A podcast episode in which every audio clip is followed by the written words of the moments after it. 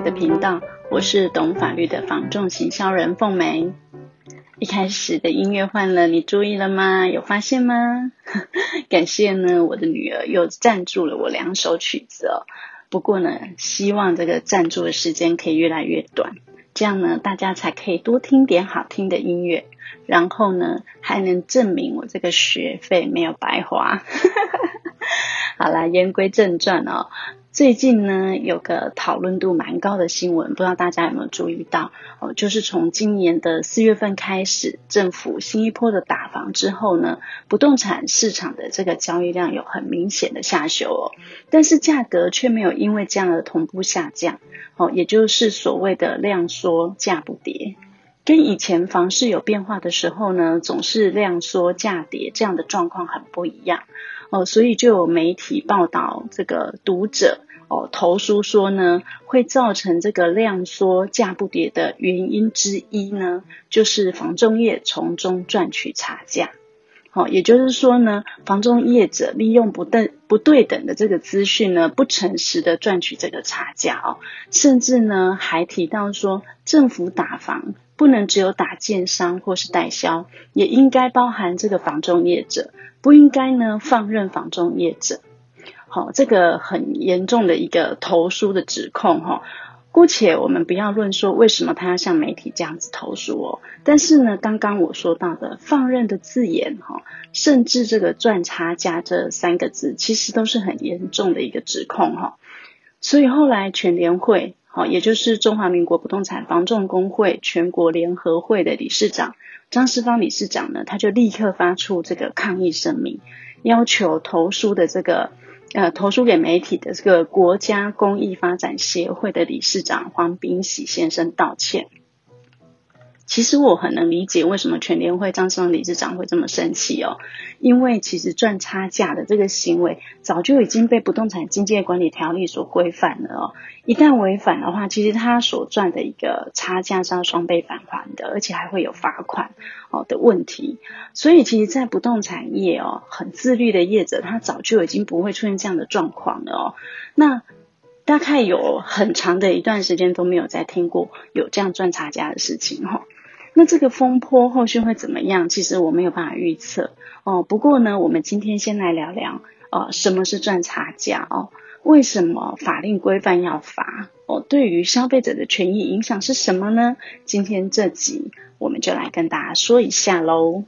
首先，我们先来聊一下什么是赚差价哦。所谓差价呢，在不动产经纪管理条例当中是有定义的哦。哦，它就是说实际买卖交易的价格跟委托销售价格之间的差额。哦，那我们这里呢所讲的赚差价呢，指的呢就是说卖方在呃销售房子的过程当中，哦，可能出现了一个买方，那这个买方有可能出了非常好的一个甜甜价。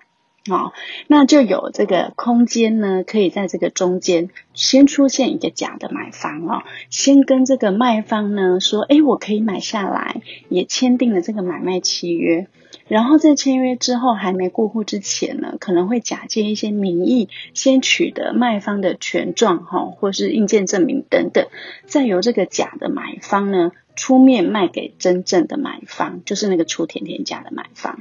所以在这样的买卖当中呢，三个人的关系呢，就是呃，卖方 A 呢先卖给假的买方 B，在还没有完成过户的过程当中呢，再由 B 卖给真正的买方 C，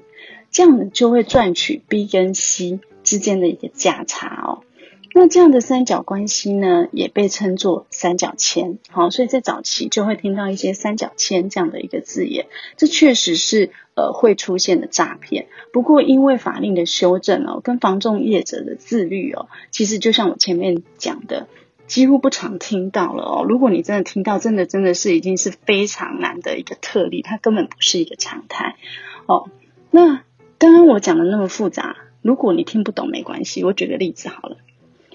比如说王小姐呢，她可能委托房仲卖一间套房，好，假设我们说她总价是四百五十万好了，结果呢，一直都很喜欢买套房来出租的这个陈妈妈呢，她在网络上看到就很喜欢，然后呢，她非常的阿莎力都没有议价，就跟房仲说，我愿意用四百五十万来购买。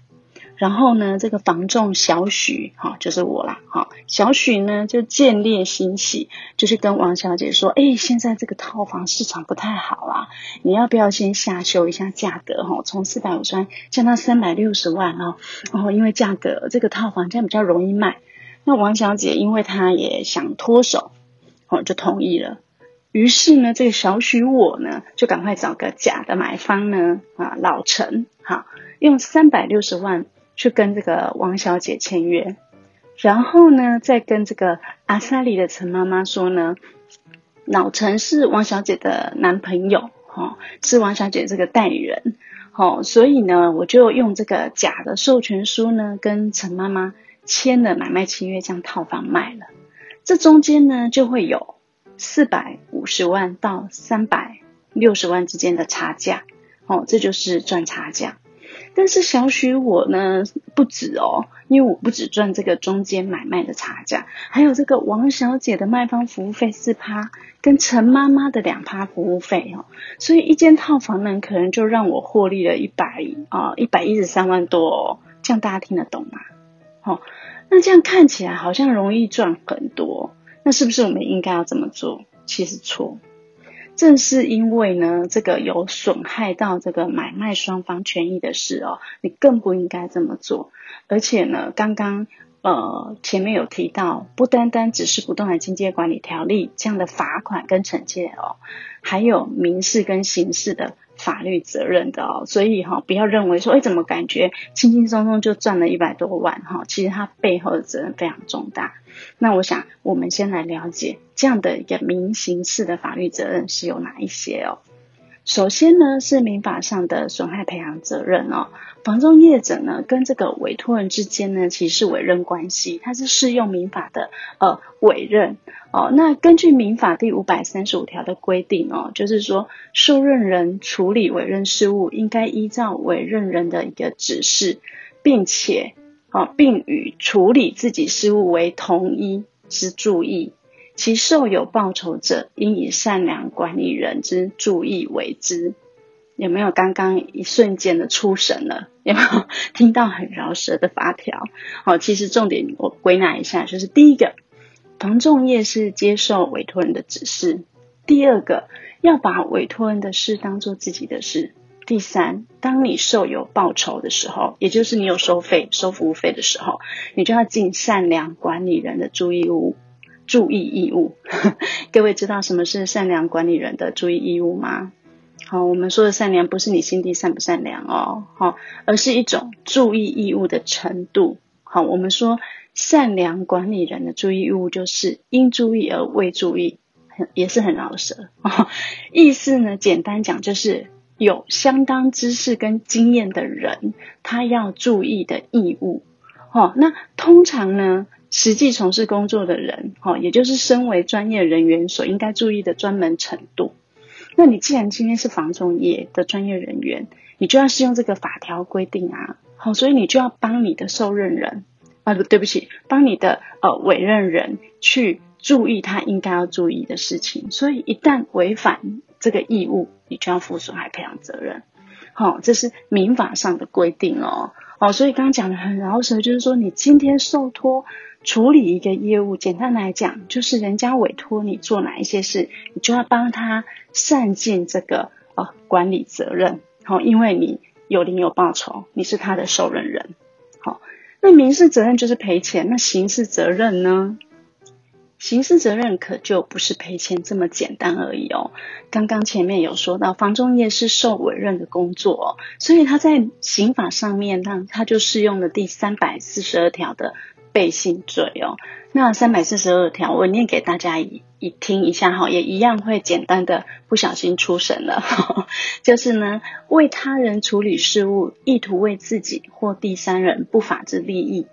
或损害本人之利益而违背其任务之行为，自身损害于本人之财产或其他利益者，处五年以下有期徒刑、拘役或科或并科五十万元以下罚金。好，很饶舌，但意思就是说呢，你为了自己或是其他人的利利益，但是你却损害了委托人的利益，造成他受到损伤、损害，那最重本刑就是五年哦。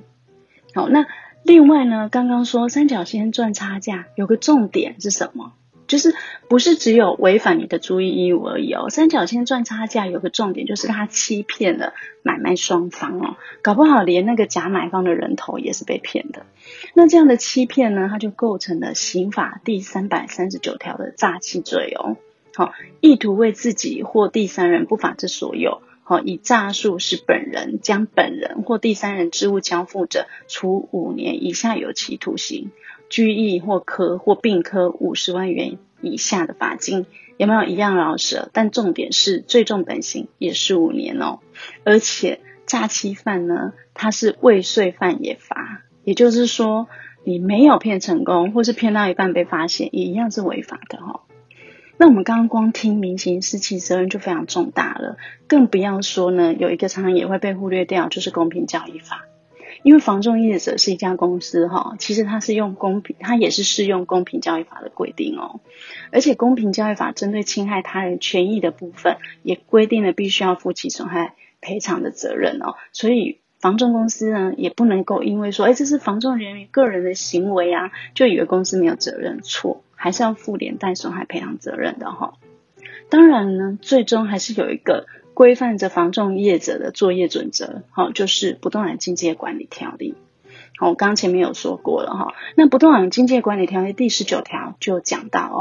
经纪业或是经纪人员呢，不得收取差价或其他报酬。好，其经营中介业者呢，并应依实际成交的价金或者租金，按照中央主管机关规定之报酬标准计收。好，也就是说，中央主管机关规定您服务费能报能够收取多少，好，这不能够超过的哦。那违反前项规定者呢，其已收取的差价或者是其他报酬，应于加计利息后加倍返还支付人。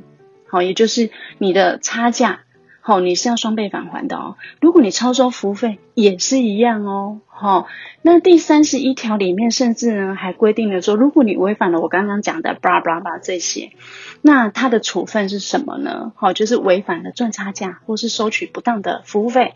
那其实呢还有一个呃惩戒处分，就是六个月以上三年以下的停止执行业务处分，也就是说你不能从业。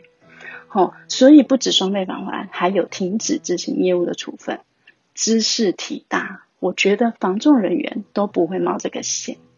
好，那我们今天呢，分别从这个民法、刑法、公平交易法，还有不动产经纪管理条例，跟大家说明了赚差价的法律问题哦。我希望呢，可以带给大家对于赚差价的法律责任的一个认识。我想，身为产业的从业人员都不会以身试法，而且消费者呢，也更应该要在委托的过程当中呢，去慎选为您服务的合法经纪业者，好，这样是安全有保障哦。那在服务的过程当中，也要随时注意服务的细节哦。